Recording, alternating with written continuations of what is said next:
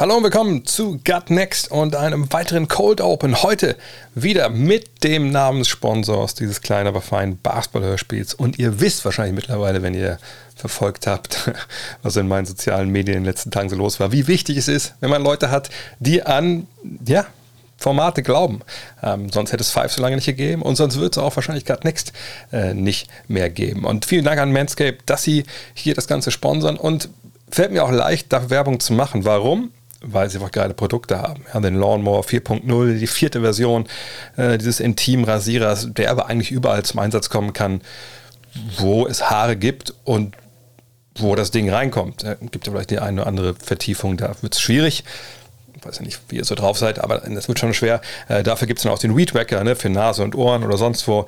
Äh, ich kann es nur empfehlen. Interessanterweise äh, hat meine Frau jetzt auch wirklich äh, einen gewissen Hang dazu entwickelt, äh, mich damit zu trollen und zu sagen, ja, du machst ja mehr Werbung damit oder darüber, als dass du es benutzt. Ja, verstehe ich den Wink mit dem Zaunfall, von daher muss ich da ja nochmal ran. Wenn ihr auch äh, wirklich euch gefahrlos überall rasieren wollt, dann kann ich es nur empfehlen, sagt den Lawnmower 4.0. Ähm, diese Skin-Safe-Technologie ist einfach Wahnsinn. Es hakt auch nicht. Der Motor geht ja echt cool durch. Und ihr könnt die Sachen einzeln kaufen, den Lawnmower 4.0, 3.0, 2.0, obwohl ich nicht weiß, warum man äh, da zurück, zurückgehen soll und ältere Modelle ziehen. Äh, den Weedwacker gibt es. gibt sogar The Plow 2.0. Das hatte ich erst zum ersten Mal gesehen. Das ist quasi wirklich ein Rasierer fürs Gesicht. Ja, da mache ich nicht mehr so viel. Das brauche ich jetzt nicht. Aber andere Sachen sind echt gut. Performance Packages noch mit diesem Hygieneplan. Äh, da müsst ihr natürlich mal gucken, ob ihr den wollt oder nicht. Wichtig ist auf jeden Fall für euch alle Next 20, NEXXT 2.0 kriegt ihr 20% auf alles und auch noch Free Shipping. Und das lohnt sich vor allem, wenn ihr so ein Performance Package oder ähnliches haben wollt. In diesem Sinne, let's go mit dem heutigen Fragen-Podcast. Hello. Look at this.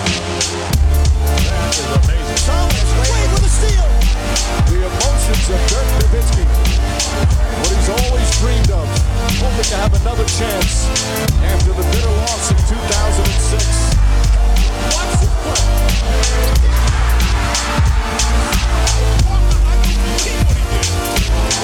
That is amazing. Ja, hallo und willkommen zu Gutnext, dem deutschen Basketball-Podcast im Internet. Mein Name ist André Vogt und ich begrüße euch zur neuen Folge unseres kleinen, aber feinen Basketball-Spiels heute mit dem Fragen-Podcast am Samstag. Von wem der präsentiert wird, habe ich euch schon gesagt. Äh, ich möchte aber vorneweg äh, kurz noch eine Sache äh, direkt anbringen, bevor ich es vergesse. Manchmal passiert das ja im, im Eifer des Gefechts. Vielen, vielen Dank an, an, all diejenigen, die sich in den letzten Tagen gemeldet haben, seit dem Ende von Five, seit ich das öffentlich da kommuniziert habe. Ähm, ja, lässt mich nach wie vor recht demütig zurück, was man dafür für Nachrichten kriegt, äh, mit vielen, vielen persönlichen Stories. Auf der einen Seite würde ich sagen, ey, keep him coming, weil es irgendwie echt immer berührend ist, das zu lesen. Auf der anderen Seite, also viel mehr Sentimentalität kann ich meinem Leben jetzt auch nicht mehr schultern. äh, ja, aber klar, wenn ihr was habt, schickt es gerne durch. Äh, vielen, vielen Dank an alle, die sich da gemeldet haben. Und ähm, wie gesagt, es wird keine Five mehr geben. Ähm, das ist vorbei, aber wenn ihr den, den Stream gesehen habt, ich weise am Ende nochmal darauf hin, den, den YouTube-Stream, äh, den Twitch-Stream, der bei YouTube jetzt ist und den Podcast gehört dann wisst ihr ja, dass wir da schon, schon ein bisschen weiterdenken, gucken, was da zukünftig möglich sein wird. Weiter geht es auf jeden Fall hier mit God Next und da kommt die erste Frage von Anthony Hadou. Was kann Fra Frank Tilikina den Dallas Mavericks geben? Kommt da noch ein Turnaround, Low Risk, High Reward Potenzial? Die Knicks-Fans werden sich erinnern, äh, Frank äh, hat ja mal bei denen gespielt. Äh, das ist das einzige Team, wo er bisher in der NBA unterwegs war. Und ähm, Nili Kina, ich spreche den Namen mal falsch aus, Nili Kina, ähm, ja, war ein Versprechen äh, an achter Stelle 2017 in der Draft ja, das nicht so wirklich eingelöst wurde. Er kam als, als großer Guard, mit Spielübersicht, mit, mit defensiven Fähigkeiten, langen Armen. Und das hat er durchaus auch gezeigt, dass er da ne, gewisse Sachen bringen kann. Aber im Angriff, das war schon dünn, sagen wir es mal so, wie es ist. Ne? Da, da kam relativ wenig. Äh, gerade in den ersten beiden Jahren Offensivrating von 89 und 88. Das ist dann schon schwer vermittelbar. So, auch jetzt auf 36 Minuten hat er jetzt eigentlich gar keine Entwicklung wirklich gezeigt, was die Punkte angeht. Ist eigentlich immer so bei 10 Punkten äh, pro Spiel gewesen, bei den Rebounds, bei den Assists. Bei den Assists ging es eher sogar nach hinten jetzt in der letzten Saison. Da hat er aber auch eine andere Rolle gehabt unter Tom Thibodeau. Ähm, auf jeden Fall, ja, ist es eine verkorkste Karriere bisher. Ne? Kam mit, mit 19, glaube ich, damals nach ähm, New York und war sicherlich auch nicht, nicht die stabilste Zeit. Okay, man hat nie nicht mal stabile Zeiten. Ähm, in Manhattan und jetzt zuletzt dann nur 33 Partien absolviert unter Thibodeau, wo man eigentlich gedacht hätte, Mensch, also vielleicht, ne, hat er da ja dann die, Chance, so ein bisschen ne, mit seiner Defensive sich da in, den Vordergrund zu spielen. Hatte er nicht. Was auch auffällt, so im letzten Jahr, er hat eigentlich gar keine Dreier mehr genommen. Na klar, ich meine, er hat äh, Zweier. Ne? Klar hat er ähm, vorher jetzt auch nicht äh, super viel von draußen oder überhaupt Richtung Korb gemacht, von draußen eigentlich auch nicht wirklich viel.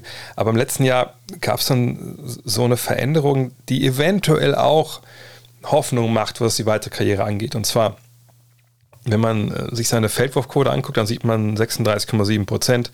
Das ist natürlich äh, richtig schlecht. Ne? Das, das war auch ein Rückschritt gegenüber 2019, 2020. Aber wenn man genauer hinschaut, und mittlerweile muss man das einfach immer tun, wenn es um Wurfquoten geht, Feldwurfquote ist einfach, das ist zu, da wird zu viel reingeschmissen und, und um, rumgerührt. Das, das, das gibt wirklich, ne, gerade beim Spieler wie ihm, wie einem Guard, ist es dann nicht mehr aussagekräftig. Wenn du die haben die Feldwurfquote guckst, okay, der wirft eh nur zwei, aber bei einem wie äh, Nili Kinar muss man schon genau hinschauen. Und dann sieht man bei ihm was Interessantes. Und zwar, dass er ähm, pro Spiel 1,5 Dreier genommen hat. Klingt jetzt nicht nach viel, aber auf 36 Minuten gerechnet sieht man, dass das äh, mit 5,4 Versuchen ne, schon mit relativem Abstand äh, die höchste Rate seiner Karriere war. Und wir sehen eine Quote von fast 48 Prozent, 47,9. Und das ist interessant, denn wenn sich das bewahrheiten sollte, dass er natürlich nicht 48 Prozent seiner Dreier trifft, ich glaube, davon äh, darf man nicht ausgehen, aber ne, dass er Dreier trifft, auf einem hohen Niveau, also sagen wir 37, 38 Prozent, dann würde sich einiges ändern. Dann, dann wäre er so ein, so ein 3D-Guard, der auch ein bisschen Playmaking übernehmen kann. Was aber natürlich ebenfalls auffällt, wenn man auf diese, die Splits guckt in seiner, seiner Wurfstatistik, dann sieht man nur 0,92er pro Partie. Ne, auf, jetzt pro Spiel vergangenes Jahr auf 36 Minuten waren es 3,5 und das ist ja, vorher waren es 5,9, dann 6,7, dann 7,2. Also sagen wir mal, von der Rookie-Saison bis jetzt ist es um die Hälfte runtergekracht.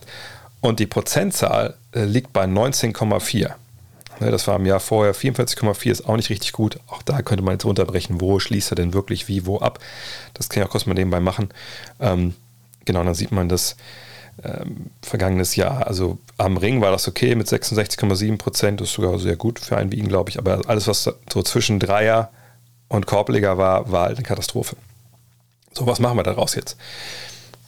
Ich denke, er ist, genau wie hier in der Frage auch schon angedeutet wird, ähm, ich, würde sagen High Reward, aber ich, würde sagen, das ist ein, ein, Spieler, der einfach No Risk ist. Das ist, da gibt es gar keine Gefahr jetzt, wenn man ihn sich holt, denn das ist ja jetzt auch kein Deal, der, der über längere Zeit geht, wo man sich irgendwie committet mit, mit mehreren Millionen Dollar, sondern das ist wirklich jetzt ein Spieler, den man sich geholt hat, einfach als Camp-Invite, ne, der ins Trainingscamp eingeladen wird und dann schaut man halt, was passiert. Jetzt muss ich mal kurz durchzählen, wie viele jetzt Leute schon Vertrag haben bei den Mavs mit äh, garantierten Verträgen. Also 1, 2, 3, 4, 5, 6, 7, 8, hier mal vorher machen können. 9, 10, 11, 12, 13. So, bei 13 Leuten, Moses Brown, der hat einen ungarantierten Vertrag, der läuft aber äh, noch, drei, vier Jahre. Also da denke ich mal, dass, dass, dass, dass der dabei bleibt. Also bei 13 und 14 wird, wird Tyrell Terry, äh, Tyrell Terry. Ähm, und danach hast du dann Leute wie Chuck Corey McLaughlin, Eugene Omoi, Farron Hunt, Carlick Jones und Frank äh, Nilikina. Und ihr kennt den Spruch, den ich mal bringe an der Stelle. Ich bin mit der Arbeit von Herrn McLaughlin, Herrn Omori, Herrn Hunt und Herrn Jones nicht vertraut. Bei Nilikina wissen wir schon, mehr in Richtung NBA. Jetzt muss man halt abwarten, was da passiert. Im Idealfall kommt einer wie Nilika dahin, hat seinen Dreier auf ein stabiles Niveau gebracht, dass er vorne abseits des Balles keine Belastung ist und er kann hinten verteidigen und vorne auch mal, ne, wenn es drauf ankommt, einen Ball auf den Boden setzen äh, und einen Play machen mit einem Pass. So. Und das ist natürlich dann neben Luka Doncic, der bei aller Qualität, die er hat, defensiv, naja, vielleicht schon nochmal den einen oder anderen Beschützer, einen Bodyguard braucht, wäre das eine, eine tolle Addition. Aber, muss man aber auch sagen, das ist dann schon ein Longshot. Man hat mit Jalen Brunson, man hat mit Trey Burke zwei Point Guards im Kader, die da von der Bank kommen können, die auch ganz andere Qualitäten haben. Ja, Burke ist eher der, der so ein bisschen ne, Instant Offense liefern soll. Uh, Brunson ist so der Typ, der ja, ne, ganz steady äh, einfach den Ball bringt, ne, vorne sein Ding macht. Ist ja auch ein Sohn von einem ehemaligen Journeyman der NBA. Also der weiß ja, ne, wie der Hase läuft, ist super, super solide. Ähm, allerdings eben auch ein bisschen klein äh, mit 1,85. Von daher, ich sehe schon, dass das Nili Kinada gut reinpassen kann. Und im Endeffekt kann man nur gewinnen, ne, wenn er, wenn er das Team schafft. Und das finde ich halt nicht so unrealistisch. Und dann wäre halt, und das sieht man, glaube ich, im Kader der Mavs so ein bisschen, ne? wenn man auf die Big Man-Position guckt. Sie haben ja verschiedene Spielertypen, vielleicht sogar zu viel auch auf, auf den ersten Blick. Aber das sind halt Spielertypen, wo der Coach nur sagen kann, ach, dann hau ich den da mal mit rein oder ich hau den da mal mit rein und dann, dann passt das schon irgendwie. Ne? Also man kann also Mixes und Matchen da sehe ich eigentlich äh, Nili Kina echt, echt als einen guten, ähm, guten Fang für das Geld. Und jetzt erinnere ich mich gerade daran, dass ich ja vor ein paar Jahren auch mal mit einem Tweet einen großen Teil der Knicks Nation gegen mich aufgebracht habe, dass ich gesagt habe, ich hatte irgendwie, ich weiß gar nicht, woran das lag. Ich glaube, ich habe damals mal Frankreich gesehen, äh, bei einer EM oder irgendwie sowas. Und da hat ähm, Nili Kinar, kann mich noch erinnern, hat er zumindest so Closeouts attackiert, wenn ich mich richtig erinnere, und hat dann so von, von den Elbows getroffen. Und da hatte ich irgendwie so getweetet, hm, würde sich eigentlich jemand von den Knicks-Fans äh, wundern, wenn Nili Kinar äh, irgendwann jetzt vor Saisonbeginn getradet wird und dann, äh, dann irgendwo anders richtig durchstartet. Ähm, ja, ist dann nicht passiert, zum Glück. Aber äh, ja, mal schauen, was da jetzt in Dallas passiert. Weiter geht es mit äh, Hendrik, der fragt: Kyrie Irvings Agent, also Agent, hat verlauten lassen, dass Irving im Fall eines Trades seine Karriere beendet. Wie glaubwürdig ist die Drohung? Steckt das andere, schreckt das andere Teams ab? Und wie würde es sich auf seine Legacy auswirken, falls das Szenario tatsächlich eintritt? Äh, ja, Legacy ist immer so ein schwieriges Wort, finde ich. Ähm, denn in dem Fall muss ich auch sagen, ja gut, ich meine, der Mann ist ein, ist ein NBA-Champion, der hat äh, mit den wichtigsten Wurf in der Geschichte der Cleveland Cavaliers getroffen. Ähm, der ist Meister geworden mit den Cleveland Cavaliers. Ähm, das ist seine Legacy. Ne? Das ist ein Champ. Das ist jemand, der eines der besten Handlings aller Zeiten hat. Und der ist natürlich ein einzigartiger Charakter in der Geschichte der NBA. So, und er ist ein Typ, einer, der aneckt, ja, auf verschiedene Arten und Weisen, äh, gar keine Frage. Aber das ist er alles jetzt schon. Also ne, wenn wir überlegen, jetzt, wenn er im Falle eines Trades ähm, seine Karriere beenden würde äh, und würde sich dann, das würde ich jetzt mal spekulieren wollen, ähm, würde sich um andere Dinge kümmern. Ne? Er ist ja jemand, der sehr, sehr, sich sehr, sehr tiefe Gedanken macht. Ähm, was ich auch bewundere an ihm, muss ich ehrlich sagen. Ähm, dann hat er direkt den nächsten die nächste Aufgabe und würde dann da drin aufgehen. Ähm, viele Fans würden sich dann wahrscheinlich aufregen irgendwie ähm, und würden das nicht so cool finden. Das werden aber sicherlich nicht unbedingt Fans von Kyrie Irving sein, sondern Fans von, von der NBA allgemein, die dann so von außen drauf schauen. Ich denke, an seiner Legacy würde sich da relativ wenig ändern. Ich glaube, diese Drohung ist auch halbwegs real, obwohl man natürlich nicht weiß, was dann im Endeffekt wirklich ähm, daraus wird. Aber was natürlich tut, ist, dass andere Teams abschreckt. Ich weiß auch nicht, ob es da jetzt wirklich äh, einen Auslöser gab, dass das kundgetan werden musste. Klar, ich habe ab und zu mal Fragen beantwortet über so Spekulationen nach dem Motto, ich glaube auch hier letzte Woche, oder? Ähm, ben Simmons für Kyrie Irving oder sowas. Ähm, aber ich denke nicht, dass da irgendwas im Busch war. Wenn man sowas jetzt hört, natürlich von ähm, aus dem Kyrie Camp, dann ist es vielleicht schon, dass man sowas man denken sollte, oh, ist da vielleicht doch Feuer irgendwie? Fakt ist, ich kann mir das gut vorstellen, dass er sagt, nee, ich, dann, das ist hier das, wo ich sein wollte. Er ist ja in New Jersey, glaube ich, längere Zeit aufgewachsen. Ähm, das ist ja direkt einmal übers Wasser von Manhattan oder von Brooklyn aus zweimal übers Wasser.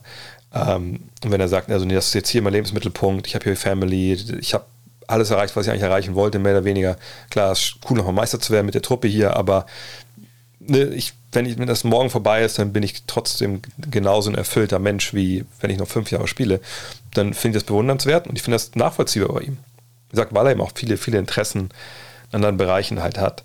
Und er wäre auch nicht, muss man es ja sagen, der erste Sportler in den USA oder generell auf der Welt, der trotz großem Talents und großen Fähigkeiten dann aus Sicht von ne, Leuten wie uns, die dann von außen drauf schauen, zu früh abtritt. Also im Football fällt mir Barry Sanders ein, damals von den äh, Detroit Lions, der ähm, natürlich dann nicht irgendwie so als Aktivist dann danach gearbeitet hat, aber der hat sehr, sehr früh aufgehört. Ähm, es gibt natürlich auch, auch viele Spieler, die aufgehört haben und dann ja, einfach Aktivisten wurden, also gerade auch im Football damals, so, so Jim Brown war, glaube ich, einer der, von denen, der das viel gemacht hat. Ähm, ich meine, Mohamed Ali ist damals in den Knast gegangen, weil er gesagt hat, nee, ich, ähm, ich gehe nicht nach Vietnam ähm, und hat damit seine Boxkarriere quasi äh, beendet erstmal, wusste man ja nicht, ob der noch weiter boxt.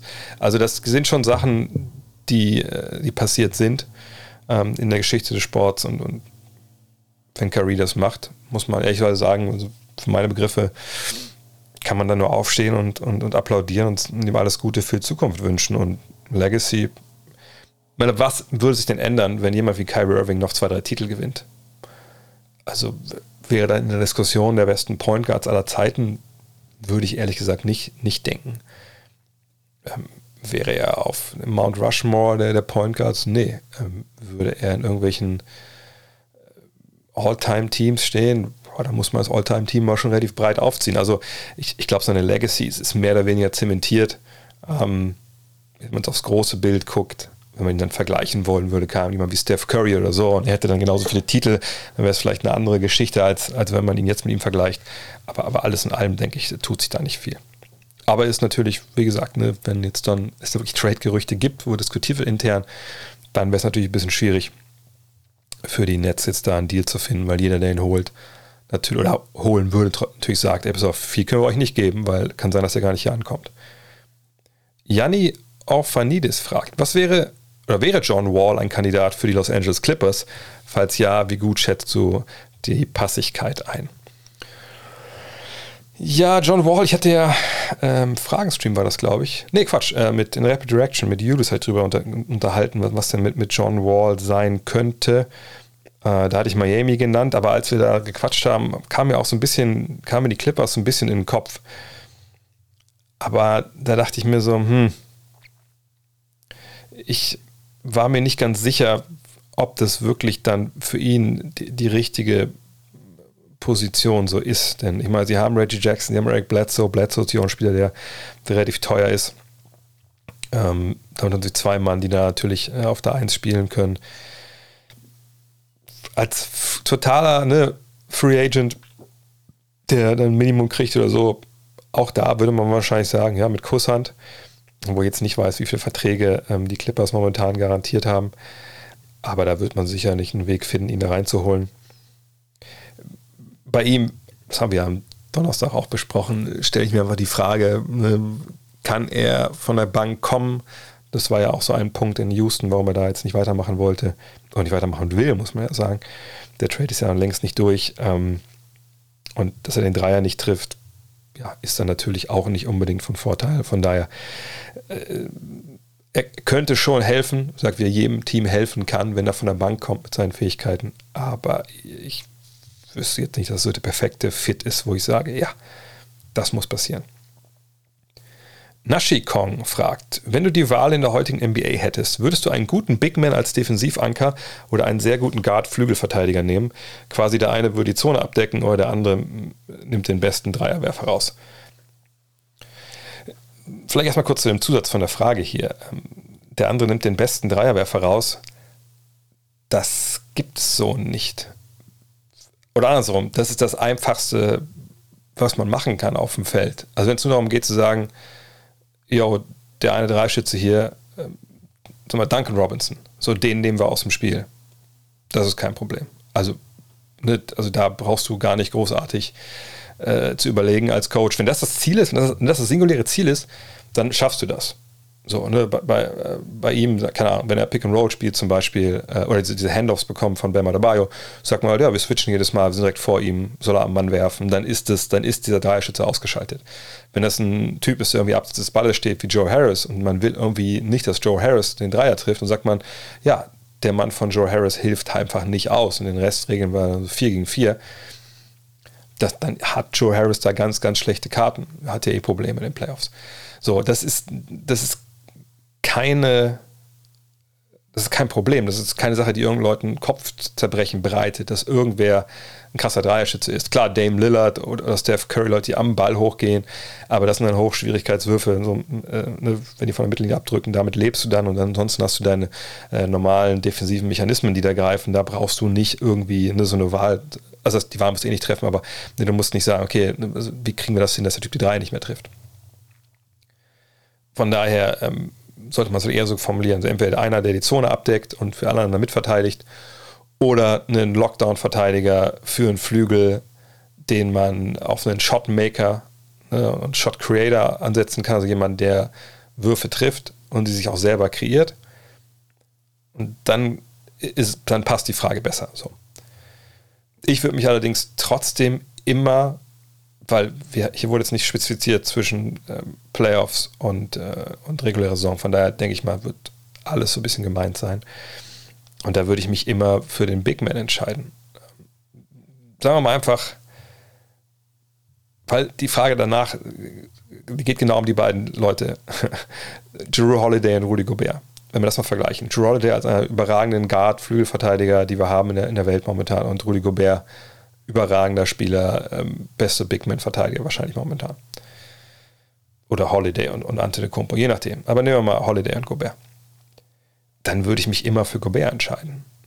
Hat Gobert dann, oder hat, haben Big Men dann natürlich Schwächen, die allerdings jetzt mit Defense nichts zu tun haben, ähm, die sich dann in den Playoffs wahrscheinlich, wenn man den falschen Gegner trifft, negativ auswirken. Klar, haben wir bei Gobert gesehen.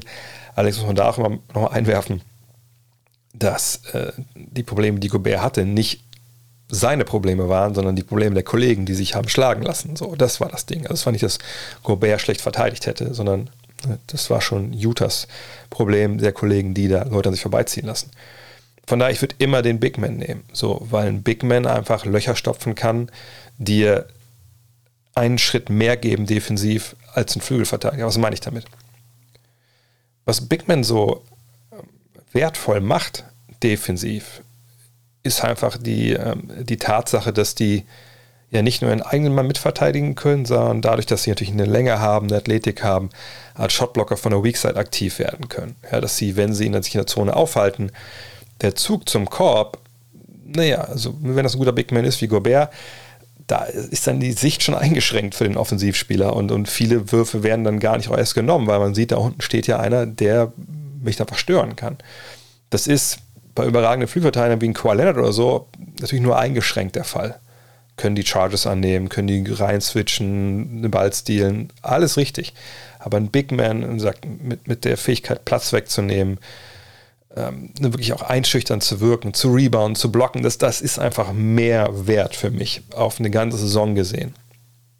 Ja, also es gibt auch, glaube ich, eine Geschichte der NBA, ich kann mich jetzt an, an, nichts erinnern, ehrlich gesagt. Also ne, die großen Verteidigungen, über die wir sprechen, ob es jetzt die, die Pistons sind in ihren beiden, ähm, beiden Ausgaben, natürlich aber vor allem die mit, mit Ben Wallace und Rashid Wallace, ähm, ob wir jetzt ne, über, über die großen Teams reden, ähm, ne, die über die Jahre einfach gewonnen haben, da war immer ein Big Man dabei, der das Ganze äh, verankert hat ja, ob es auch ein Bogut war bei den, ähm, bei den Warriors oder dann natürlich dieser Sonderfall Draymond Green, ne, das, das, du brauchst schon diesen Anker hinten, der, der auch das Ganze vor sich hat, dirigieren kann, diesen Quarterback der, der Defensive. Und das können Flügel einfach sehr, sehr eingeschränkt nur sein. Ähm, deshalb würde ich mich immer dafür entscheiden. Sicherlich gibt es vielleicht Ausnahmen von der Regel. Also wenn du jetzt fragst, willst du lieber Brook Lopez haben oder Kawhi Leonard? Ne, dann entscheide ich mich schon eher für Kawhi Leonard. Aber ne, das, ähm, das geht ja hier nur um, um, um einen ganz um einen Laborfall, sage ich mal. Und jetzt zur Frage von Dirk Herzog. Drew Holiday oder Rudy Gobert, wer ist für dich der bessere, beste Spieler eines Meisterschaftsteams? Ist schwierig äh, zu beantworten, weil beide nicht der beste Spieler eines Meisterschaftsteams sein können. eventuelle zweitbeste, ne, da müssen wir mal wieder so ein 1, 2, 3 Podcast machen, vielleicht machen wir den nächstes, nächste Saison wieder. Ähm, aber hier geht es natürlich jetzt vor allem um die Playoffs, Meisterschaftsteams. Und da würde ich mich klar für Drew Holiday entscheiden, weil Drew Holiday jemand ist, der seine eigene Offensive auch kreieren kann. Jetzt werden einige natürlich aufzeigen und sagen, naja, so sah das aber nicht aus in den Playoffs. Ja, sicherlich, aber sind trotzdem Meister geworden. Ne? Er ist jemand, der auch dann ne, Spiele hatte, wo es gut lief. Und bei ihm ist zumindest die, die Möglichkeit da. Ne, wenn er off ist, ist er off, aber ne, er ist jemand, der mit dem Dribbling auch was kreieren kann. Das kann Gobert natürlich nicht. Gobert ist defensiv wahnsinnig wertvoll, keine Frage. Ähm, aber vorne eben einfach nur, ja, muss man ganz klar sagen, Dunkerspot oder Abrollen aus dem Pick and Roll. Viel mehr ist da einfach nicht. Du kannst nicht sagen, wir brauchen jetzt einen Bucket, wir geben den Ball an, an Rudy Gobert. Das, das wird nicht funktionieren. So, und ähm, das wird auch mit Holiday nicht funktionieren, aber es funktioniert ein bisschen besser. Deswegen ist dann hier ähm, der Zuschlag klar, an Holiday zu geben. Auch weil er defensiv natürlich seinen Mann mitsteht. Ja, da ist, hat natürlich einen Nachteil gegenüber Gobert, aber Meisterschaften werden eben nicht in der Defense gewonnen. Das ist einfach leider mittlerweile so. Zumindest nicht, wenn die Offense so, dis, so eine Diskrepanz drin ist wie zwischen Holiday und Gobert. Thomas Möverstedt fragt, hältst du Donovan Mitchell tendenziell für underrated? Und wie siehst du ihn im Vergleich zu Dwayne Wade? Die beiden werden häufig miteinander verglichen. Was traust du Mitchell in der Zukunft noch zu? Kann er der beste Spieler eines Meisterschaftsteams sein?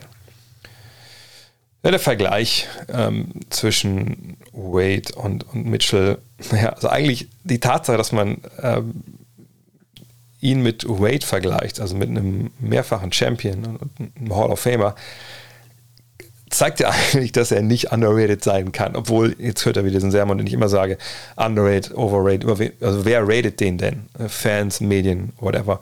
Ähm, Shaq würde sicherlich sagen, äh, Dwayne Wade ist um einiges drüber ne, vergangenes Jahr mitbekommen. Aber auch wenn ich verstehe, wo die, die Vergleiche herkommen, würde ich schon sagen, dass sie ziemlich hinken. Also sie kommen natürlich daher, dass Mitchell jemand ist, der auch mit, mit Power zum Korb gehen kann. Ähm, ne, das ist ein Scorer auf, auf der 2, ja, obwohl er auch ein bisschen den Ball bringt. Ähnlich wie es Wade ja auch gerade früh in seiner Karriere gemacht hat. Ähm, aber ich, ich würde sie trotzdem nicht vergleichen wollen. Denn, denn, Mitchell ist um einiges kleiner, ja, ist keine 1,90. Ähm, er ist jemand, der werfen kann. Ja, das muss man bei, bei Wade sagen, hat er nie wirklich drauf gehabt.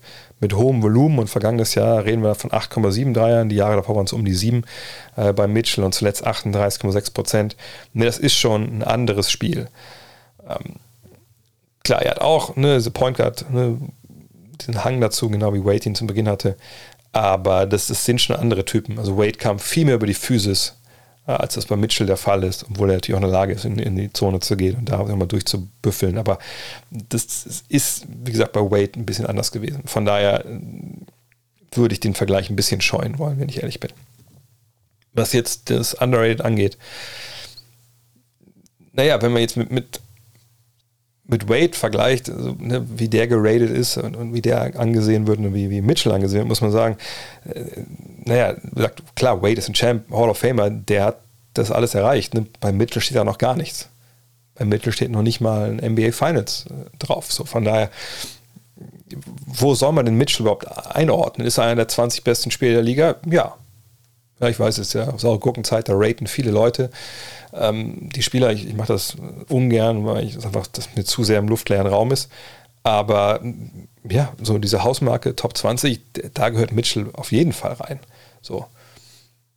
Wenn es Leute auf Reddit gibt, die sagen, nee, tut er nicht, ja, okay, dann ist das deren Meinung. Aber ich glaube, im Großen und Ganzen kann man sich darauf einigen. Und dann ist er properly rated, würde ich sagen, wenn wir jetzt hier in den Anglizismen bleiben wollen. Ähm, von daher, aber ich sage, ich weiß nicht, wie, das äh, in, in, Foren oder auf MySpace aussieht, gerade wie, wie wieder die Aktien von Donovan Mitchell äh, sind. Goldkehle fragt, was müsste Adam Silver beschließen, bzw. generell passieren, damit das All-Star-Game wieder furioser wird? Ähm, also, wie viel mehr furioser kann es denn werden als vor zwei Jahren, ähm, als am Ende war Steph Curry gedoppelt wurde, als das Elam Ending, eingeführt wurde. Also, und dieses Jahr, wenn ich mich richtig erinnere, war es eigentlich auch relativ furios. Klar war da, ähm, also das Game, ne, genau, geht auch ums Game, geht nicht ums Weekend.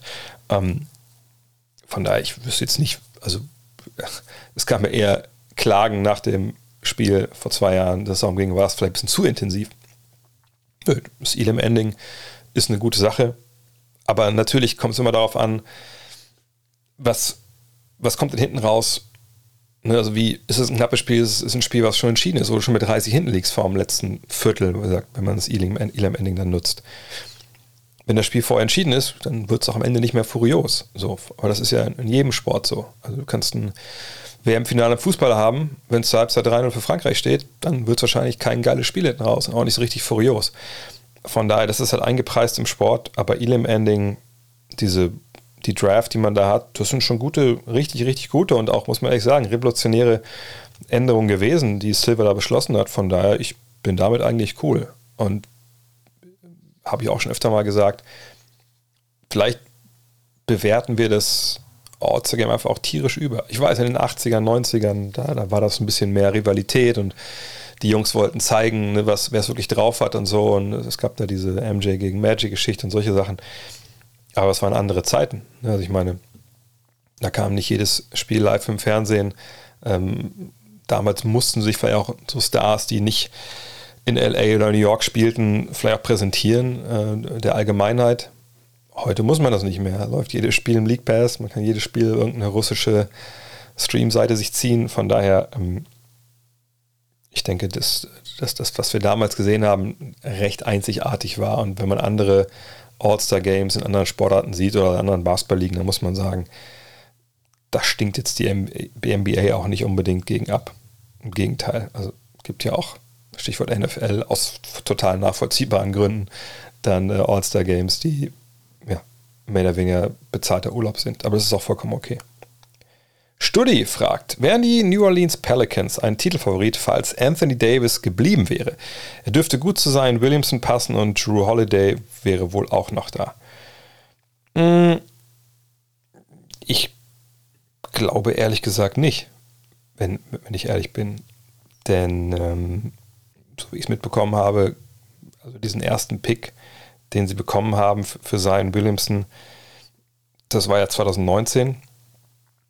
Da war ja Davis gerade schon weg, wenn ich mich nicht ganz falsch erinnere. Ähm, klar hätte man ihn gezogen mit Williams. Ich muss kurz einmal, einmal kurz nachgucken, weil irgendwie, ich bin ganz ehrlich, seit, seit Corona ist es für mich alles ein Jahr. So, äh, ich muss kurz gucken. Äh, ja, genau, 2019, genau. Dann der Trade passiert ja vorher. Ich glaube nicht, dass sie ein Titelkandidat wären, wenn ich ehrlich bin. Weil, ähm, wenn wir uns erinnern, Anthony Davis, er ist natürlich ein überragender Spieler, ne, mit knapp 26 Punkten. Äh, 2018, 19 New Orleans, äh, 12 Rebounds, 2,4 Blocks, 4 Assists. Das war natürlich wahnsinnig gut. Aber so richtig Winning Basketball spielt er ja auch nicht. Äh, da kann er auch oft nichts für in den Jahren davor. Ne? Da sind viele Verletzungen, auch bei anderen Kollegen, auch bei ihm selber natürlich immer mal dazwischen gekommen. Aber ich bin mir hundertprozentig sicher, dass dieses erste Jahr 1920 mit all seinen Unwägbarkeiten, die dabei waren, mit, mit Corona, mit, mit der Bubble und so, äh, ihm aber, glaube ich, viel gebracht haben und viel auch gelehrt haben, wenn es darum geht, wie, wie gewinnt man Basketballspiele in der wichtigsten Zeit des Jahres.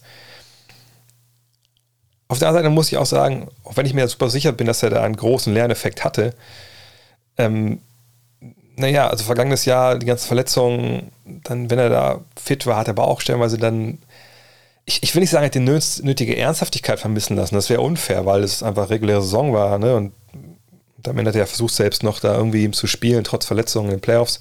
Aber ich, ich möchte von ihm noch ein bisschen mehr sehen. Ich habe mir nicht, auch wenn es punktuell da war, auch gerade in den Playoffs, dass er übernommen hat, auch für LeBron übernommen hat. Ich, ich würde gern einfach nochmal sehen, dass er diesen, diesen Sprung mal jetzt zum Alpha-Tier äh, oder 1B-Tier wirklich ne, neben LeBron, der vorangeht, der das Rudel anführt, sage ich mal. Ich habe da noch nicht alle Fragen beantwortet, ob, ob Anthony Davis dieser Leader sein kann. Und das hätte er in New Orleans natürlich sein müssen, mit den ganzen Youngstern da an seiner Seite. Und ähm, was wir natürlich auch sagen müssen, nehmen wir mal an, dieser Trade mit LA passiert nicht.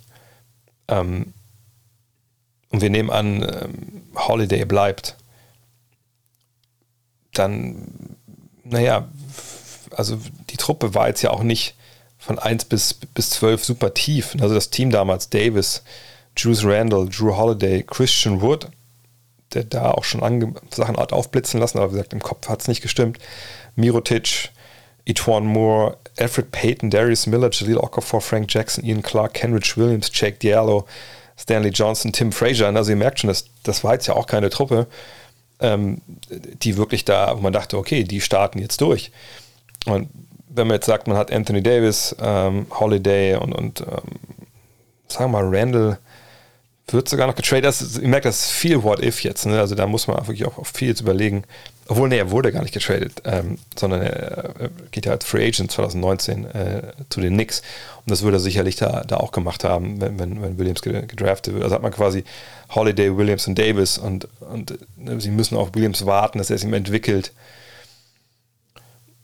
Der, der ganze Supporting Cast ist eigentlich nicht da. Nee, ehrlich gesagt, glaube ich nicht, dass ein Titelkandidat wäre. Es wäre eine gute Truppe, so manchmal, wo wir, glaube ich, überreden würden, ach, guck mal, jetzt kommt New Orleans, mal schauen. Die müssen ein paar richtig gute Entscheidungen treffen, aber ein Titelfavorit ähm, denke ich nicht. Aber klar, Zion und Davis hätten gut zusammen gepasst. Zion hätte viel Platz. Aber kommt dafür auf den Punkt, Davis hätte Center spielen müssen, will er eigentlich nicht. Bisschen schwierig. TR fragt, woran sind die Vancouver Grizzlies gescheitert? Ja, das war damals, glaube ich, eine äh, Geschichte. Natürlich, also die Antwort auf alle Fragen ist immer Geld. Muss man auch ganz klar festhalten. Es, es war einfach eine Sache, die, glaube ich, ein bisschen zu früh war. Ich bin mir sicher, wenn sie heute da hingehen würden und, und sie würden Basketball in Vancouver wieder spielen, dann wäre die Halle, glaube ich, auch voll. Damals von 95 bis, bis 2001 war es das halt nicht. Ne? Man war immer unten mit dabei. Man hat 15, 14, 19, 8, 22, 23 Spiele gewonnen in den Saisons. Sharif Abdurrahim war, war der beste Mann, den sie hatten. Ähm, Steve Francis wollte damals nicht da spielen. Jetzt kann man darüber streiten, ob das jetzt den Grizzlies mehr gebracht hätte, wenn der da gewesen wäre. Und ja, das Following war nicht da. Sie haben es nicht geschafft, in dieser Zeit eine Truppe aufs Parkett zu stellen, die wirklich kompetitiv war im Westen. Gab natürlich auch vielleicht ein paar Draft-Picks mit zum Beispiel Brian Reeves. Der war jetzt nicht so erfolgreich, wenn ihr euch erinnert. Big Country damals in der 1995 an sechster Stelle. Ähm, ja, da kam eins zum anderen und Vancouver natürlich eigentlich traditionell natürlich eine wahnsinnig witzige ähm, Eishockey-Stadt, wie jede Stadt in, in Kanada und dann hat es irgendwann nicht, nicht, nicht mehr funktioniert. Wie gesagt, heute glaube ich, sieht es anders aus, weil auch Basketball in Kanada mittlerweile einen anderen Status hat. Aber das war damals einfach Erfolg blieb aus, das Sponsoring-Geld blieb aus und dann hat man die Putze halt verkauft nach, nach, Vancouver, äh, nach Memphis. Mm.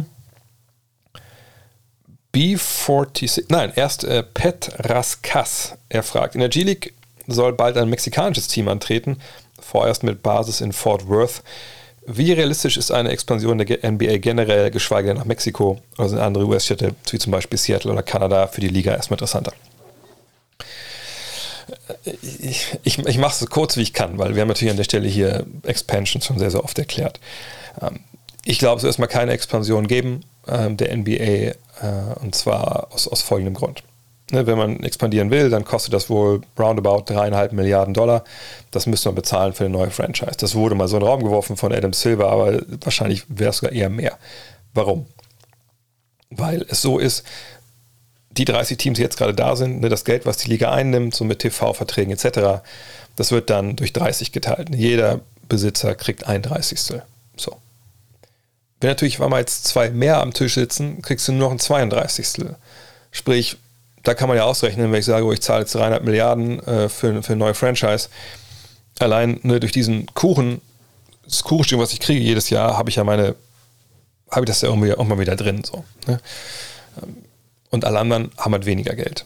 So, also würde man sowas natürlich nur machen, wenn man wüsste, dieser Kuchen wird größer durch diese ein, zwei Teams wieder zuholen, weil die, ne, keine Ahnung, durch mehr Werbepartner etc.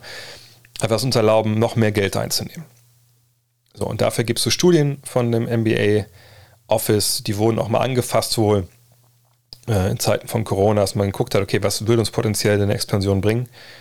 Und dass man jetzt in, in Mexiko ein G-League-Team hinhaut, oder Fort Worth, wo dann spielt man da demnächst, ist nachvollziehbar. Ähm, diese Mexiko-Gerüchte, es gab ja auch schon Spiele in Mexiko, auch schon ein paar von der NBA, das, ähm, ja, das, das ist nachvollziehbar, dass, dass sie da mal schauen wollen. Und mit so einem G-League-Team kannst du schon mal gucken, was haben wir denn für Interesse vor Ort, fanmäßig, ähm, aber auch vor allem natürlich Sponsoring. Gibt es überhaupt eine Besitzergruppe, die Bock hätte auf eine NBA-Franchise? Aber wie gesagt, man müsste halt wissen, dass, und die anderen 30 müssten wissen, wenn wir die zwei neuen Leute jetzt holen, ich würde immer denken, dass immer zwei sind, äh, wir wollen da kein Geld verlieren. So, ne? Ist Mexiko jetzt realistischer als Kanada oder Seattle? Für mich ist Seattle immer noch Nummer eins. Ich denke, Las Vegas ist, ist super interessant. Aber es gibt natürlich auch eventuell demnächst eine Relocation, also eine Vereine, die einfach von einer Stadt in die nächste ziehen. Ich würde New Orleans dann nach wie vor ziemlich genau beobachten, was da passiert. Aber im Endeffekt ist für die NBA am Ende des Tages immer interessant, wie viel Geld kommt rein. Und es ist auch nicht so, dass Adam Silver selber entscheiden kann, oh, jetzt machen wir Mexiko, jetzt machen wir Vancouver oder, oder Ottawa oder, oder Berlin oder Paris, sondern das entscheiden im Endeffekt die 30 Besitzer. So, und die werden wirklich nur ähm, sowas durchwinken, wenn da viel Geld erstmal A schon bezahlt wird und B, ne, der Kuchen vergrößert wird durch diese neuen Mannschaften. Und ehrlich gesagt, ich meine, ich bin jetzt kein Finanzexperte, aber ich sehe nicht, dass das auf absehbare Zeit passiert. Finn fragt, man hört ja oft, dass Teams rebuilden, also ne, Neuanfang wagen. Wie sieht ein perfekter Neuaufbau aus? Wichtig sind Veteranen dabei und gibt es historisch gute Rebuilds?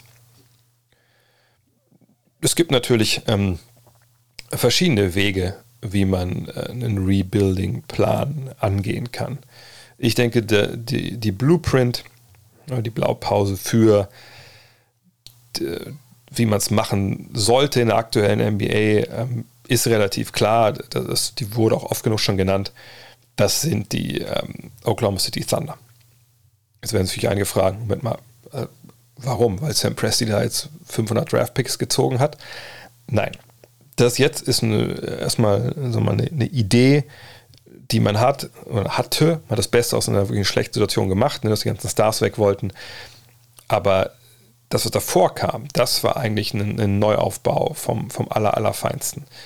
Und dieser Neuaufbau war sicherlich auch ähm, die Inspiration zum Prozess, der dann in, ähm, in Philadelphia passiert ist, etc. Wie hat das haben damals ähm, Oklahoma City geschafft? Mit sehr viel Glück. Und zwar 2007 gab es eine Draft, da waren zwei Spieler, die vorne weggelaufen sind mit, äh, mit ihrem Talent, die wollte ich alle haben. Es war Greg Oden und es war Kevin Durant.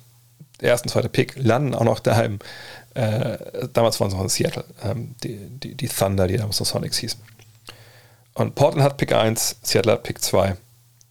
Es ist klar, ne, wer immer an 1 geht von Oden und Durant, an Nummer 2 geht der andere. So, und der erste heißt Greg Oden, geht nach Portland und so kriegt Seattle Kevin Durant. Einen sehr, sehr dünnen, ne, langen Spieler, der aber eigentlich auf der 2 dann antreten muss, erstmal, was natürlich Wahnsinn ist. Ähm, dann aber auch natürlich auf die 3 rutscht. Aber das ist der Rookie, den sie holen. So, und holen damit einen der besten Scorer aller Zeiten, vielleicht den besten Scorer aller Zeiten, der natürlich ein bisschen erstmal sich entwickeln muss, aber das, ne, das ist dann, äh, ist dann da und das ist natürlich ein wahnsinniger Gewinn. Natürlich ein wahnsinniger Building-Block, den sie da haben.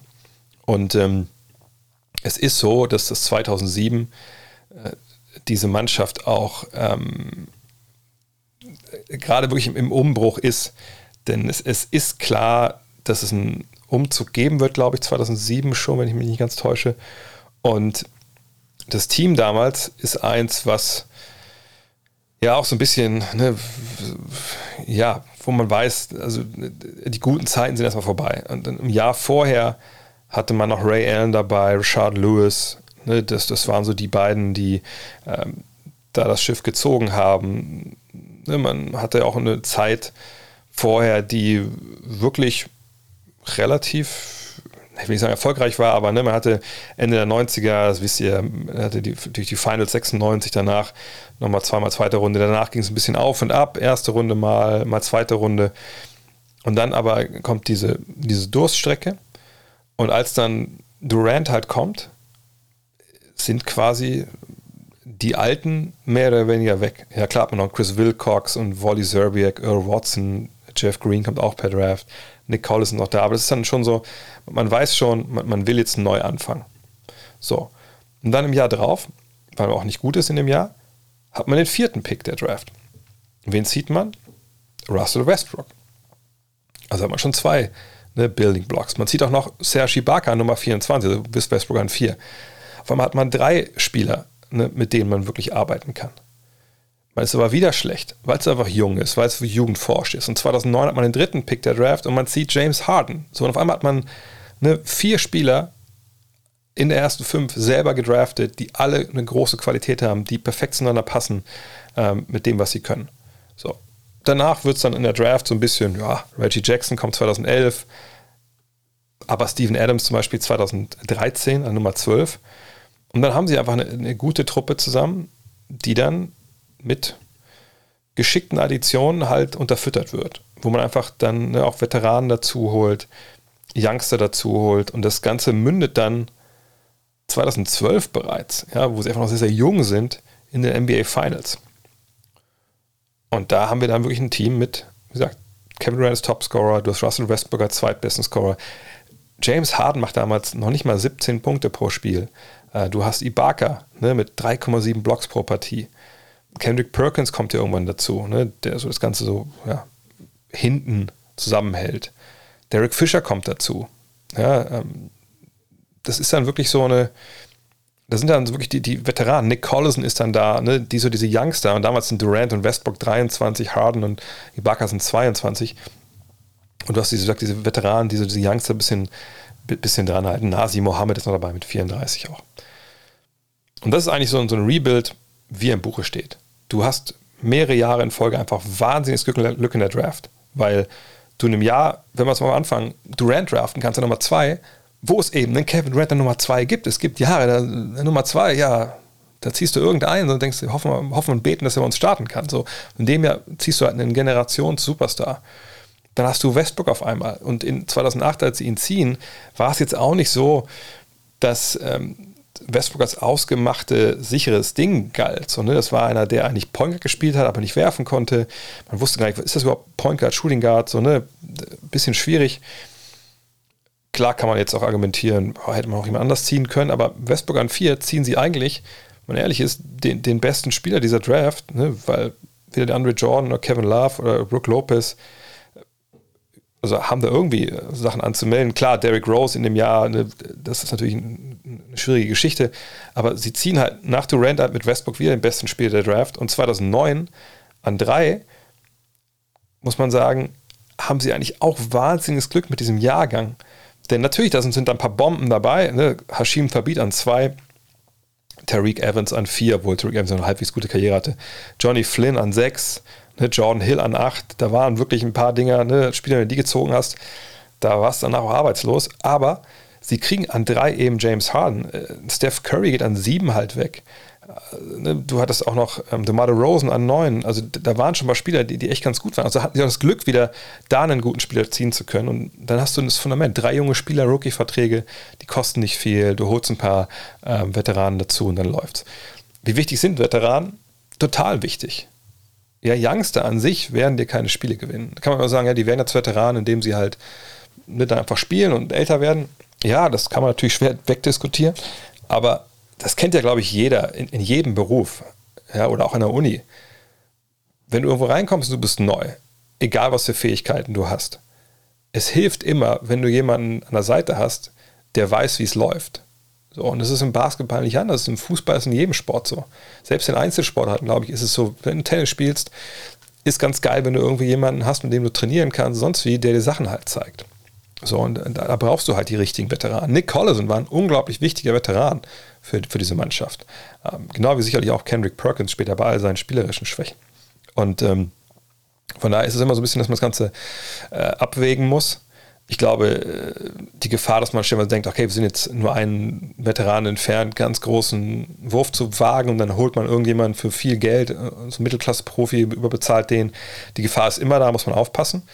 Aber ein Rebuild nur mit Youngstern wird länger dauern als ein Rebuild mit punktuell mit Veteranen äh, ne, verstärkten Teams. Und OKC ist einfach ein sehr, sehr, sehr, sehr gutes Beispiel nach wie vor. Aber auch ein Beispiel, wie gesagt, ne, das, das kann nicht jeder so kopieren, weil nicht jeder kann so draften. Hat ja auch zum Beispiel ähm, Philly gezeigt.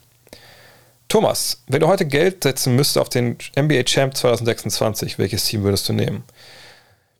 Ehrlich gesagt würde ich das Geld nehmen und würde es spenden für irgendeine Organisation, die sich für Klimaschutz einsetzt, weil auf einen Champion zu setzen in vier Jahren, das ist totaler Blödsinn. Also ich wüsste nicht, warum man das machen sollte. Wirklich, mir fällt einfach kein Grund ein, warum man das machen sollte. Es gibt nichts, was man in der NBA ähm, in dieser Hinsicht in die nächsten vier Jahre ähm, prognostizieren kann. Und wie gesagt, dann lieber ähm, spenden, ähm, dann ist das Geld sicherlich besser angelegt. Shemek Beben fragt, wie angekündigt hast du deine Frau für Clay Thompsons Wurf verlassen. Jetzt kommt aber Ray Allens Wurf vorbeispaziert. Wirst du wieder schwach oder bleibst du bei Clay? Welcher Wurf ist hübscher? Ja, ich kenne Ray Allens Wurf. Ich kenne den auch schon sehr, sehr lange. Und wenn ich so eine schwerwiegende Aussage treffe, wie dass ich meine Frau für Clay Thompsons Wurf verlasse, dann äh, ist es wohl überlegt. Von daher, äh, Ray Allens Wurf kann man vorbeilaufen, kann mir schöne Augen machen. Ähm, aber würde da keine zwei Sekunden hinterher gucken, wenn ich ehrlich bin. Clay Thompson ist, ist einfach Nummer eins. Marvin Neufeind fragt: Stichwort LeBron James Legacy. Okay. LeBron musste drei, vier Jahre gegen das bisher beste Team der Geschichte Golden State spielen. Ja, haben sicherlich äh, die Bulls der 90er wirklich mitzureden, aber okay. Oder die Celtics von 86. Und auch jetzt wieder gegen das vielleicht zweitbeste Team aller Zeiten. Ähm, Stichwort Rapid Reaction. Er meint natürlich die Brooklyn Nets hier. Denkst du, es ist, sehr, ist eher schädlich für ihn, da er weniger Titel gewinnt, gewonnen hat, als beispielsweise in anderen Zeiten möglich gewesen wäre? Oder sogar gut, dass sich so einer dass sich so seine bisher nur vier Ringe besser legitimieren lassen und ihn zusätzliche, zusätzlich gegen die Nets gegebenenfalls den Goat-Status sichert. Im Ringer-Podcast war das Thema. Ja, dass es im Ringer-Podcast-Thema war, zeigt, dass es natürlich auch gerade Saugurkenzeit ist. Ähm,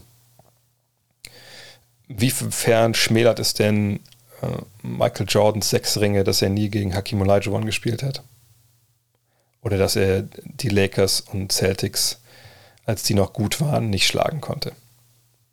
Ähm, ich äh, möchte da ganz ehrlich sein, also dieses Aufrechnen und ähm, Gegeneinanderhalten von Titeln, auch wenn es ja jetzt eine Diskussion ist, die auf extrem hohem Niveau geführt wird, wenn es um LeBron und MJ geht. Ich finde das ehrlich gesagt unzulässig. Denn, also wo hört es denn dann auf? Also dann müssen wir auch gucken, okay, wer war eigentlich alles verletzt? Also, ne, jetzt guckt man, ja, also LeBron hat ja gegen Golden State verloren, aber da waren ja Jahre dabei, da war äh, Kyrie verletzt und, und Love verletzt. Jetzt hat er gegen die Suns verloren, Runde 1, da war Davis verletzt. Ah, das, da können wir auch nochmal zwei Titel mehr draufschreiben. Also, das sind ja, ne, auf sowas läuft es ja hinaus. Und das finde ich eigentlich blödsinnig. Es ist keine Wissenschaft, ne, wenn man das Gesamtwerk eines Athleten mit dem eines anderen vergleicht. So.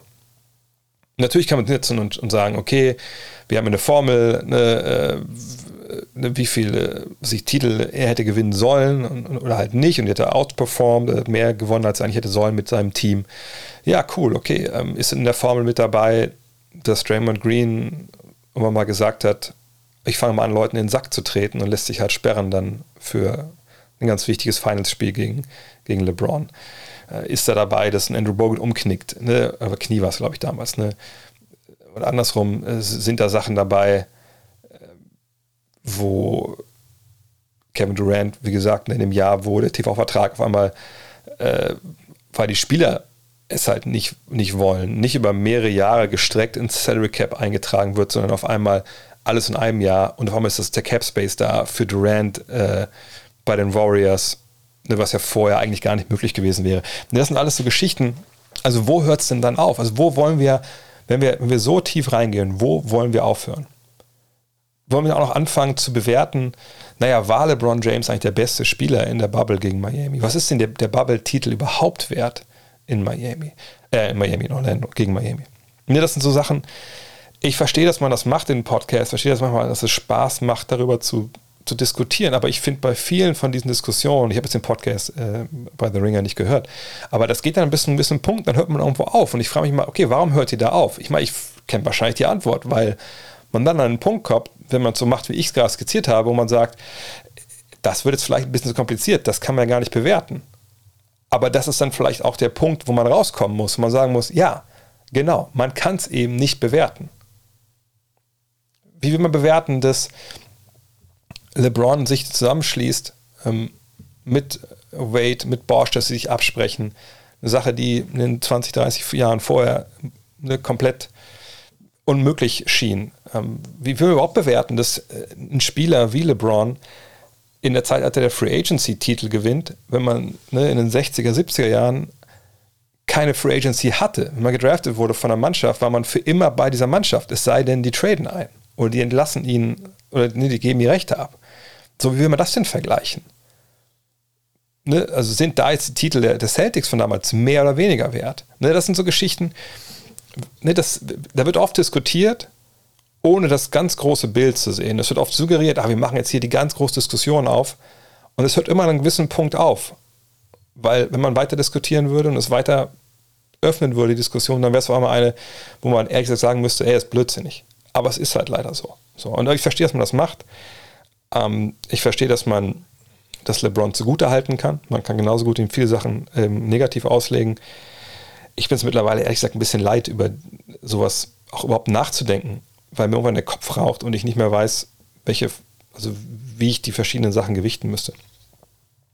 Nico Mentis fragt, Mike Krzyzewski hört nach dieser Saison bei Duke als Coach auf. Welches Team war, aus welcher Saison würdest du als seine stärkste Mannschaft bezeichnen? Puh, ähm, eigentlich würde ich sagen, dass das sogar relativ leicht ist. Ähm, allerdings muss ich jetzt ein bisschen überlegen, wann das genau war. Also ich, ich würde schon sagen, dass es diese Teams oder eines der Teams sein muss, ich, ich rufe es mal kurz nebenbei auf, ähm, mit Bobby Hurley, Christian Leitner, Grant Hill und ich würde meinen, dass das äh, 90, 91 war oder so. Ja, wahrscheinlich 91, 92. Ich gucke mal kurz.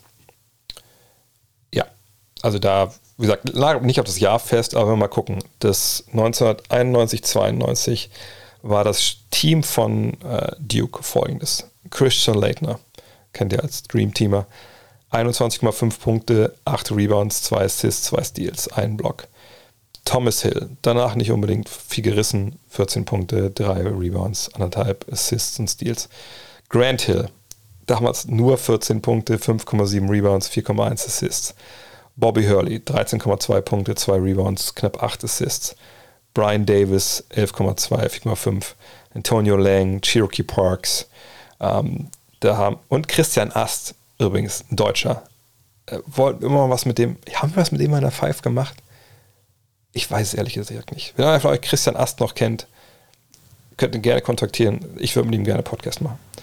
Ähm, wie gesagt, Leitner geht in die NBA, Grant Hill geht in die NBA, Bobby Hurley, der leider einen, einen bitteren Autounfall hat äh, und dann nie die Karriere hat, die man dachte, die er, die er hinbekommt. Brian Davis geht in die, äh, die NBA, Antonio Lang, Cherokee Parks. Also, das ist wirklich eine Truppe, da müsste ich jetzt echt überlegen. Ich gucke nochmal kurz, ob ich das, das Jahr vorher, in dem Jahr gewinne die aber 34 Spiele und verlieren nur zwei. Ähm, werden auch Meister. Ja, im Jahr vorher sind sie eigentlich alle die gleichen. Ähm, sie werden auch Back-to-Back-Champions 91, 92. Ich gucke mal die anderen Champions noch kurz durch hier von Duke, aber ich würde mich schon sehr wundern. Okay, das Jahr mit Jay Williams, Shane Battier, Mike Dunleavy, Carlos Boozer, Chris Duhorn. Natürlich auch geil, muss man sagen. Aber äh,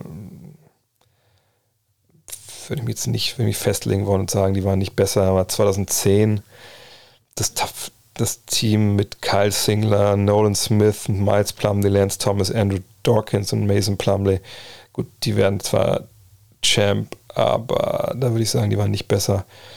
Sie reden jetzt nur, wie gesagt, von, von der NCAA, nicht irgendwie davon, wie die dann äh, in der NBA sind.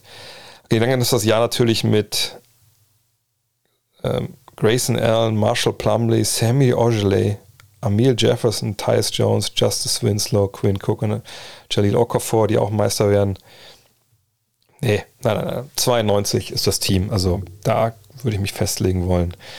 Das hat Mike Krzyzewski schon damals richtig gut gemacht. Das war auch ein legendäres Team. Ich meine, Leighton war, glaube ich, Senior damals. Also die waren ja auch jahrelang am College. Nicht so, wie das dann später der Fall war. Und ganz ehrlich, ich kann mir auch schwer vorstellen, dass normal würde ich mal sagen, ein Team aus den 90ern, ein Team aus den 2010ern hat wahrscheinlich relativ wenig Chancen, wenn es um die NBA geht. Aber NCAA würde ich mich festlegen wollen, dass diese alten Krzyzewski-Teams mit den neueren One-and-Done-Geschichten wirklich den Fußboden gewischt hätten. Felix Sieben fragt, wie beurteilst du die Entwicklung von Christ Comache bei Berlin? Können wir dann in Zukunft eventuell sogar einen Center auf gehobenen Euroleague-Niveau erwarten? Ich finde ihn einen sehr interessanten Mann ähm, aus verschiedenen Gründen. Zum einen natürlich 2,24 Meter groß, ja, also natürlich aber echt äh, eine riesen äh, Gestalt, ne, wenn, er, wenn er da am Start ist. Ist, so wie ich mitkriege, auch echt ein, echt ein geiler Typ. Ähm, aber äh, ich frage mich immer, ob, ob ein Spieler mit, mit dieser Länge Ne, und es ist jetzt ja auch nicht irgendwie so, so ein Freak wie, äh, wie Porzingis, der sich auch noch wahnsinnig gut bewegen kann oder so. Ähm, ob der dann, also wenn wir jetzt wirklich davon reden, dass er in der Euroleague, also auf gehobenem Level, da, da müsste er auch so ein bisschen äh, äh dominieren, sage ich mal. Also ne, dann reden wir davon, dass er so eine 12, 13 Punkte auflegen muss, äh, einfach auch geil reboundet und Würfe blockt da tue ich mich ehrlich gesagt ein bisschen schwer.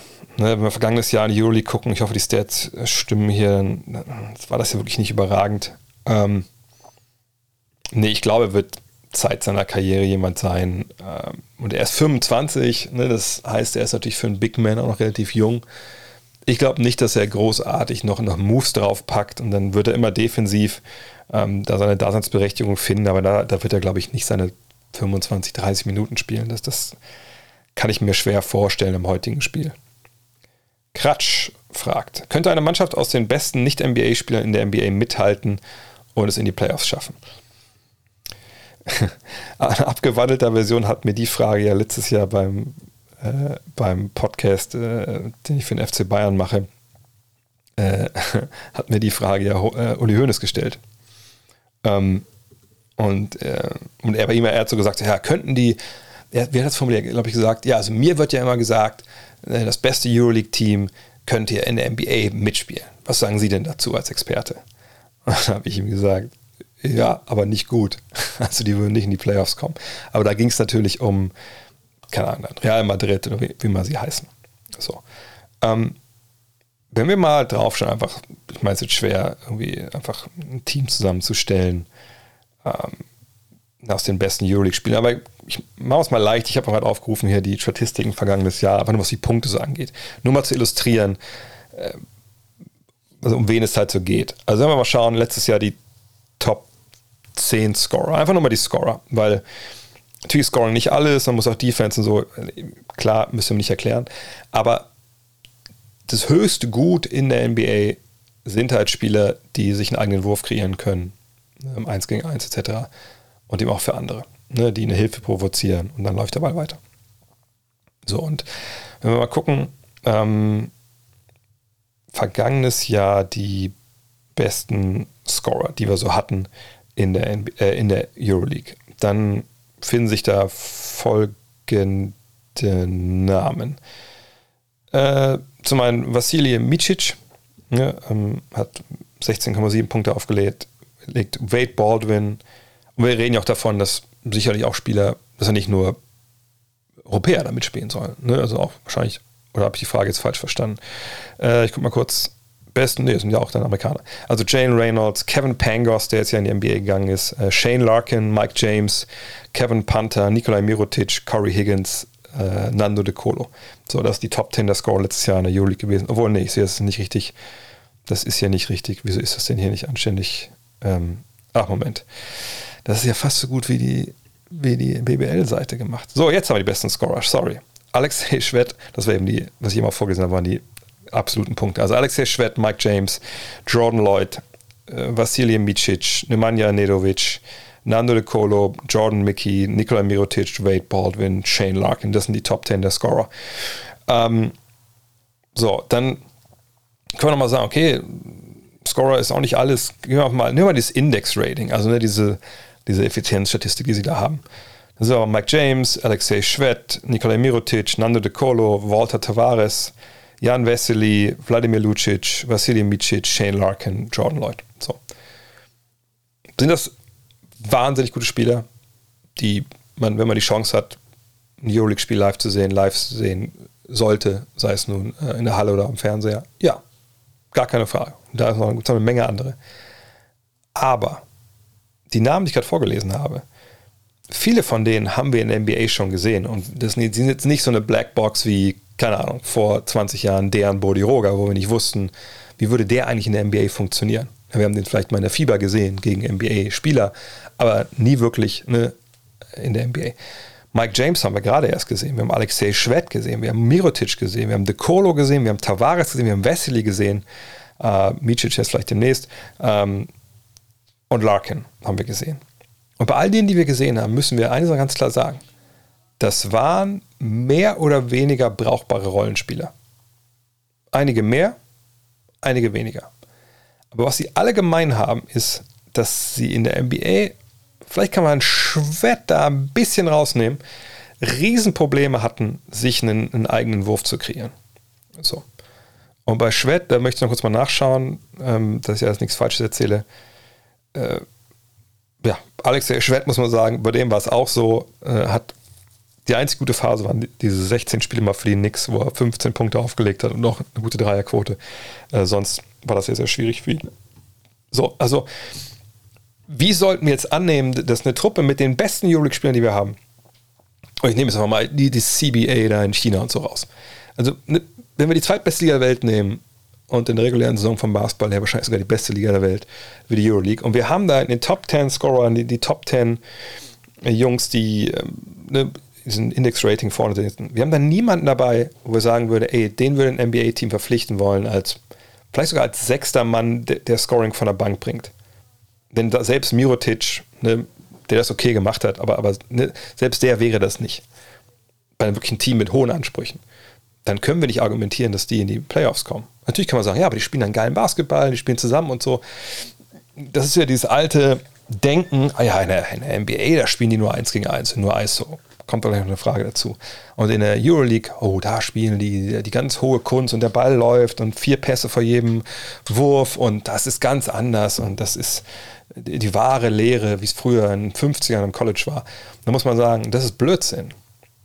Das ist totaler Blödsinn. In der, in der Euroleague läuft der Ball öfter länger, weil einfach natürlich in der, in der Liga ohne Illegal Defense du andere Lösungen finden musst. Aber am Ende des Tages läuft es eigentlich auf, wenn wir ehrlich sind, äh, die gleichen Mechanismen äh, hinaus. So, viel Pick and Roll. Ne?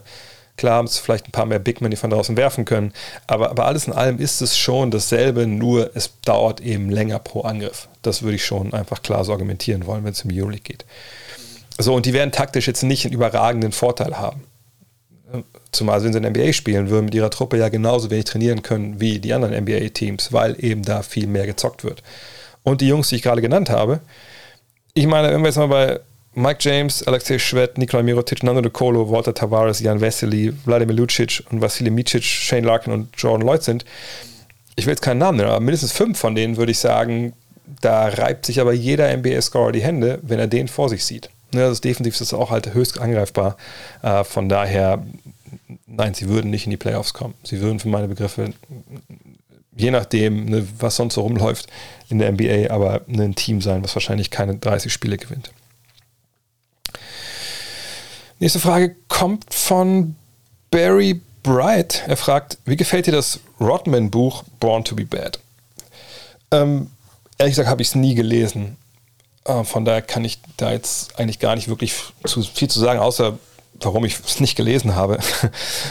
also ich ähm, habe das damals natürlich auch auf dem Tisch mal gehabt, aber ich hatte einfach kein Interesse daran, äh, das zu lesen, weil ich hatte so ein paar Rezensionen halt gelesen und äh, es, es ging, glaube ich, also ich könnte mich gerne korrigieren, ich, ich habe es nicht gelesen, aber was ich damals so noch weiß, dass viele gesagt haben, es ging halt viel mehr um die Sachen abseits des Feldes ähm, als, als auf dem Feld. Und ich habe ja das Glück, dass ich jemanden sehr, sehr gut kenne, der damals in den 90er Jahren mit den Bulls äh, sehr, sehr eng war und der sehr, sehr viel auch dann, der zum Beispiel Dennis Rodman damals bei seiner Europatour, als es um dieses Buch auch ging, äh, betreut mit ihm durch Europa gereist. Und da kenne ich genug Geschichten, dass ich glaube ich auch gar nicht das Buch lesen muss. Und jetzt seit Last Dance, glaube ich, wüsste ich auch nicht. Klar, die Zeiten bei den Pistons eventuell sehr interessant, aber ich glaube, die wurden im Buch auch gar nicht groß behandelt. Aber ich weiß nicht, wenn ihr da eine tolle Rezension habt, dann lasst es mich gerne wissen. Wenn ich es unbedingt lesen müsste, dann schaue ich es mir gerne nochmal an. Crypto Warrior fragt, wirst du diese Saison nach Amerika reisen und die Spiele dort angucken? Ist da was geplant? Äh, ich rufe mal kurz nebenbei meine WhatsApp auf hier, dann kann ich euch auch was vorlesen, was da gerade so ein bisschen geplant wird. Also generell vermeide ich natürlich momentan, oder jetzt auch seit zwei Jahren eigentlich alle Flüge, die uns vermeiden sind, arbeitstechnisch. Ähm, klar, ist es manchmal doch mal notwendig, also nach USA zu fliegen, aber auch da bin ich ehrlich, fühle ich mich gerade nicht so richtig wohl bei. Aber ähm, das ist ja nun mal Teil meines Jobs. Ähm, und ich habe mit Teamsportreisen, mit denen ich ja die, die Podcast-Reisen organisiere, also die organisieren die, ich gebe ja quasi nur die Ideen und bin dann der Reisleiter vor Ort, ähm, habe ich habe denen zwei Ideen geschickt. Einmal äh, im Februar nach Los Angeles und das wäre äh, eine, am 3. Februar Lakers gegen Portland, am 4. Februar Clippers gegen Lakers, am 6. Februar Lakers gegen New York, am 7. Februar Clippers gegen Milwaukee, am 9. Lakers Milwaukee. Und dann im März wäre es ein Trip nach New York. Ähm, 17. März Brooklyn, Dallas, 19. März Brooklyn, Portland, 21. März Knicks gegen Utah, 22. März Brooklyn gegen Utah, 23. März Knicks gegen Atlanta. So, das waren so die, so die Rohdaten. Und der Michael von Teamsportreisen ist jetzt momentan dabei und guckt. Und was halt sehr limitierend dazu kommt, was auch nicht in unserer Hand liegt, ist natürlich, dürfen Ausländer überhaupt einreisen in den USA. So, das ist momentan wohl immer noch, oder Touristen, und das ist momentan immer noch irgendwie verboten, glaube ich, selbst wenn man geimpft ist. Ähm, und äh, Michael hat mir letztens geschrieben, ich habe fast alle Infos für Los Angeles und New York zusammen. Ich gehe davon aus, dass ich am Montag einen Newsletter verschicke, das wäre jetzt also quasi übermorgen. Dann kopiere ich dich rein, dann kannst du auch die Werbemaschine anwerfen. Gut, ich würde sagen, habe ich wahrscheinlich hiermit schon getan. Und also die Hoffnung ist, dass ab Februar wohl dann wieder auch eine Touris einreisen können. Aber es ist noch nicht sicher, deswegen ist dieser Trip auch noch nicht ganz sicher, oder die beiden Trips noch nicht sicher. Aber sobald es da was gibt, äh, gebe ich es natürlich weiter und dann schauen wir, was passiert. Ja, das war's heute, aber zwei Sachen möchte ich euch noch ans Herz legen. Ähm, eine Sache hat gar nichts mit Basketball zu tun, aber es ist jemand, den ich bewundere und, und den man in Deutschland, glaube ich, kaum kennt ähm, eventuell habt ihr es bei mir auf ähm, Social Media gesehen. Ähm, Norm MacDonald ist gestorben, äh, ein Comedian aus den USA von Saturday Night Live etc. Wenn ihr so ein bisschen auf Anarcho-Humor steht und, und so ein bisschen auf, auf, auf äh, Rebellion, äh, gebt mal bei, bei Google Norm MacDonalds äh, Greatest Jokes, Moth Joke zum Beispiel ein. Wahnsinnig, wahnsinnig guter Typ und ähm, den hier 14, 14 Leute kennen und ich fände es geil, wenn jetzt, auch wenn es jetzt leider ein bisschen zu spät ist, natürlich, weil er gestorben ist an Krebs, fuck Cancer, ähm, gerne mal reingucken. Und ähm, letzter Hinweis, habe ich eingangs schon erwähnt. Ich habe mich am Donnerstagabend war es äh, mit, mit Jan Hieronymi und Marc Propach, zwei von vier Jungs, die die Five gegründet haben. Wir haben uns zusammen äh, gezoomt, mehr oder weniger. Äh, wir haben einen Livestream aufgenommen zum Thema äh, Five Making of. Wie kam es damals zustande? Ne? Warum wurde das fast ein Sexmagazin. Äh, wer war Smacky? Ähm, ihr habt vielleicht den Podcast auch schon gehört. Äh, diesen Stream ist auch bei YouTube jetzt, ja, youtube.com slash drehvogt. Ähm, Schaut es euch an. Ich glaube, es lohnt sich auch wirklich auch. Ich glaube, es lohnt sich auch wirklich, sich das anzugucken, weil da sind auch viele Fotos dabei von früher und andere Bilder, äh, die mehr als fragwürdig sind. Und ich hoffe, ich kriege da keinen Strike von, von Twitch oder von, von YouTube. Ähm, ich fand es super. Ich habe so viele Nachrichten bekommen auf, aufgrund dieses Videos. Ähm, schaut mal rein. Äh, da erzähle ich auch ein bisschen darüber, was vielleicht auch geplant ist. Würde mich freuen, wenn ihr da äh, dabei sein würdet. Ansonsten vielen, vielen Dank fürs Zuhören. Ähm, nächste Woche geht es natürlich an gewohnter Stelle hier weiter. Jetzt kommen wir langsam ja auch so in Richtung, dass die Preview so ein bisschen ihre Schatten vor, vorauswirft. Ähm, da gibt es vielleicht nächste Woche schon mal die News, was hier alles zu erwarten ist. Ähm, von daher, ja. Bis zum nächsten Mal. Euch ein grandioses Wochenende. Bis dann, euer André. Look at this. That is amazing. Thomas Wade with a steal. The emotions of Dirk Nowitzki. What he's always dreamed of. Hoping to have another chance after the bitter loss in 2006.